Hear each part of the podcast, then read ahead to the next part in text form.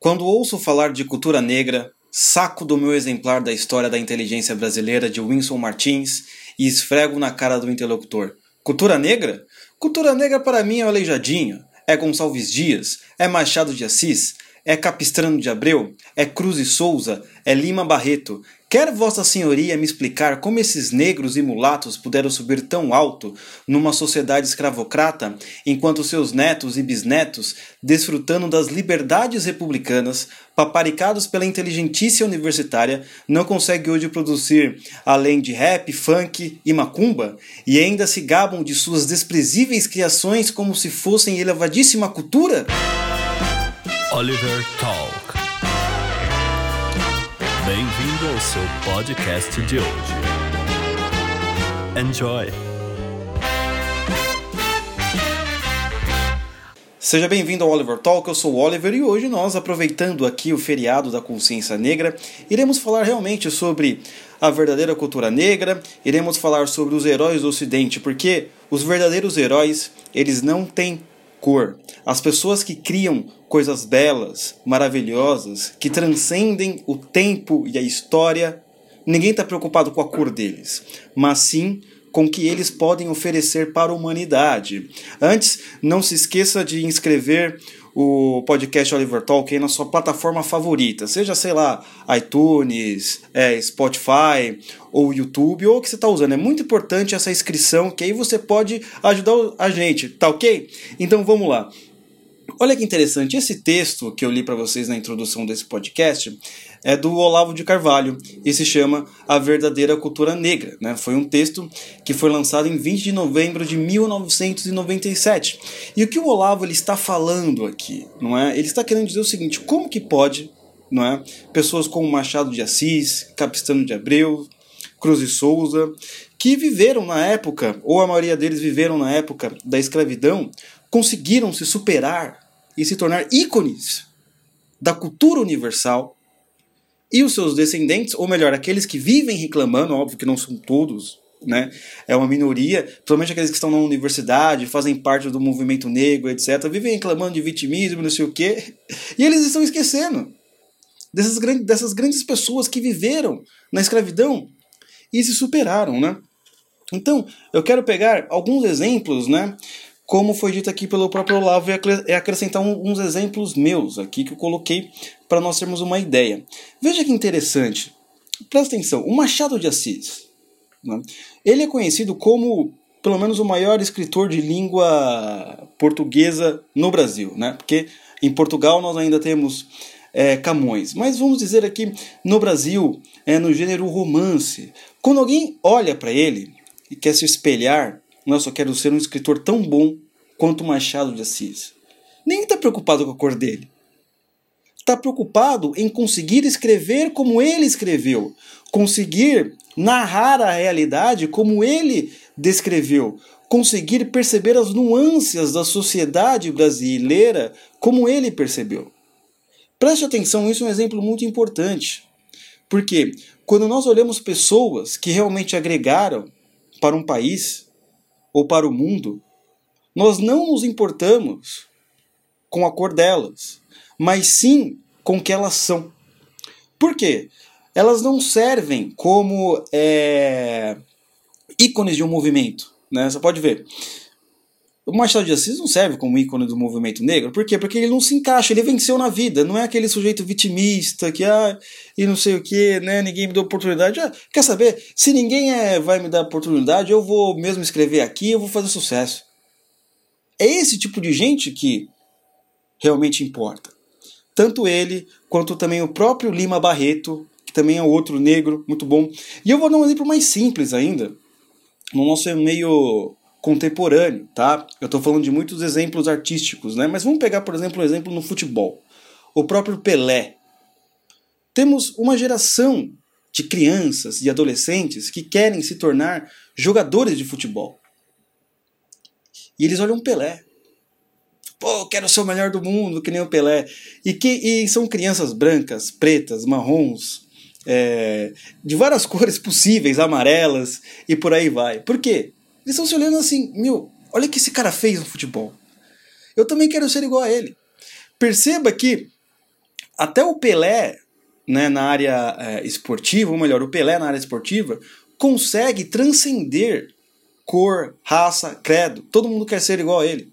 Diferente de zumbi, por exemplo, que é, movimentos como o movimento negro tenta colocar na pecha, na cabeça das pessoas, não, que ele é o melhor exemplo, etc, etc. Porque ele é o arquétipo perfeito para o movimento vitimista dessa natureza.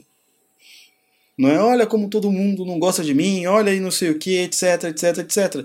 E o, o Olavo foi muito claro no seu texto aqui. Não é? Pô, meu, meus amigos, vocês estão vivendo numa era muito melhor do que Machado de Assis viveu. Você imagina Machado de Assis, que ainda tinha escravidão na época, do que Lima Barreto viveu. Vocês estão vivendo numa época muito melhor do que quando Pelé começou a jogar. Só que vocês reclamam ainda mais, não é? Então, assim, óbvio que é, que é uma minoria bar barulhenta, por quê? Porque eles têm os meios políticos necessários para fazer bar barulho, né?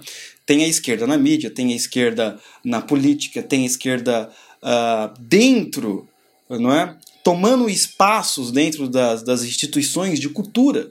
Então a pequena minoria faz barulho. E como diz aqui o Olavo de Carvalho, continuando o texto dele, né? Olha que ele vai falar, por exemplo, dos portugueses. É uma coisa muito interessante. Depois vocês podem ler. É precisamente por não ter se libertado de seu apego a, a, origens raciais, ou melhor, aqui ele está falando da Alemanha, e a cultos mitológicos que a Alemanha jamais al alcançou no mundo o posto de liderança a que tão ardorosamente aspira, não a grandeza fora do senso de universalidade, o que exclui por definição o apego atávico à comunidade de sangue não é? Então ele está falando um exemplo da Alemanha. Em vez da Alemanha tentar é, entrar dentro da cultura universal, o que, que eles fizeram com o nazismo? Começaram a trazer cultos mitológicos, né?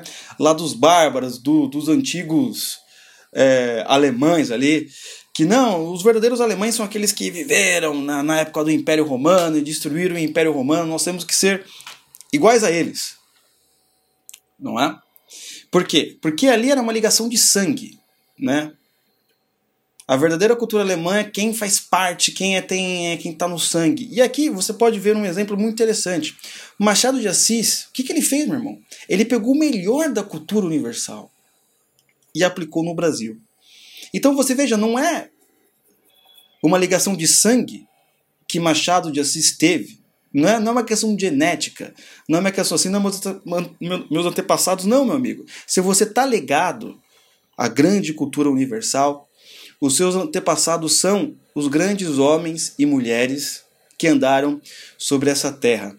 É isso que importa. Olha o que o Olavo vai continuar dizendo no texto. No texto.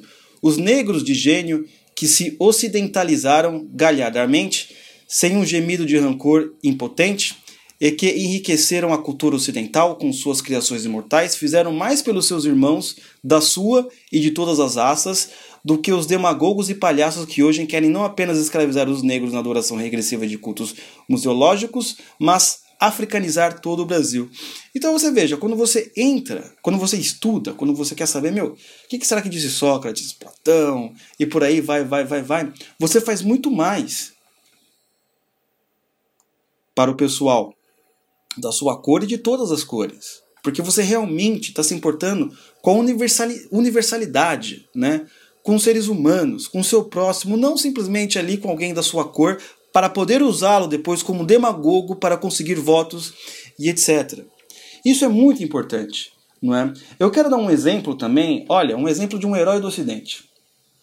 De um, eu vi esse exemplo numa série da Netflix chamada Medal of Honor, na verdade, é uma espécie de documentário a qual conta como que você tem que fazer para receber o prêmio mais importante da América, a medalha de honra.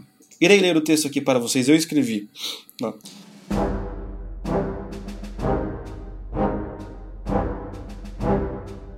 Eu não quero ganhar o respeito dos brancos, quero conquistá-lo. Essas são as palavras de Edward Carter soldado americano que lutou na Segunda Guerra Mundial. No documentário Medalha de Honra, Medal of Honor, da Netflix, relata histórias dos soldados que receberam o mais valioso prêmio da América, a Medalha de Honra. Nos momentos mais difíceis, esses homens despertaram uma bravura que vai muito além do senso de dever. Carter tinha lutado em três guerras, quando se alistou para lutar na Segunda Guerra Mundial. Perdeu todas as patentes e virou um simples soldado, pois os negros não eram autorizados a comandar os brancos. Um certo historiador disse uma vez: a maior democracia do mundo enfrentou Hitler, o pior racista do mundo, com um exército segregado. Seus colegas de cor acreditavam ser apenas peões na guerra. Por outro lado, Carter dizia que, sabendo pensar, o peão pode abater a rainha no xadrez, tornando-se a peça principal do jogo. E essa oportunidade surgiu. Quando os aliados chegaram em Reno, interior da Alemanha, seu exército é alvejado por balas de fuzis, tiros de canhões e granadas. Era necessário fazer um reconhecimento da região para saber quantos inimigos que estavam enfrentando. Nenhum soldado se dispôs a ir, pois seria algo mortal para qualquer um. Carter se dispunha. Sozinho, não somente fez o reconhecimento da fortaleza inimiga, como conseguiu matar uns 20 soldados, destruir seu armamento pesado e interrogou dois soldados em alemão. Carter falava quatro línguas. Informações tão preciosas que ajudaram os aliados a vencer a guerra. Após a guerra, o seu comandante queria dar uma medalha de honra por tamanho ato de bravura, mas não recebeu devido às leis de segregação. 30 anos após a morte de Carter, o governo americano reconheceu seu heroísmo e entregou a seu filho, William S. Carter, a medalha de honra, póstuma. Toda essa história poderia virar uma narrativa perfeita de vitimismo. Porém, William S. Carter, filho de Edward Carter, ao ser questionado pela repórter sobre tudo o que ocorreu com seu pai, respondeu: Meu pai nunca quis ser visto como vítima, mas como um guerreiro, um vencedor. Ele sempre nos disse para amar o nosso país pois não há melhor lugar para viver. Parece que realmente o peão abateu a rainha.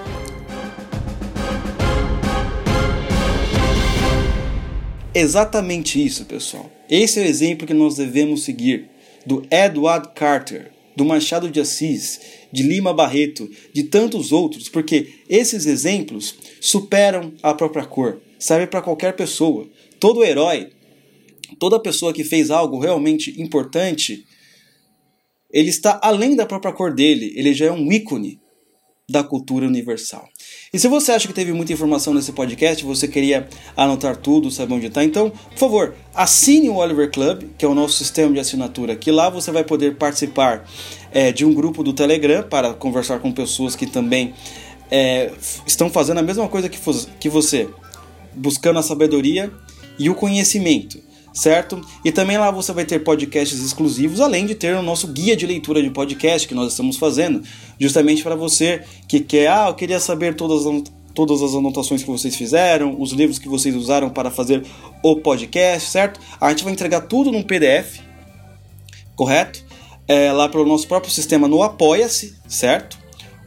E você vai poder ler, né? Tá ficando muito bonito, já já a gente vai estar tá lançando, certo? Então não se esqueça de assinar está aqui na descrição, apoia-se.se barra Oliver Talk. Vai lá, é um valor bem barato para você aí poder é, ainda adquirir mais sobre cultura. E também não se esqueça de visitar a Wake Up Império do Romanini, porque você tem que passar o seu feriado com estilo. São as melhores roupas que você pode encontrar pelo melhor preço. Tudo bem?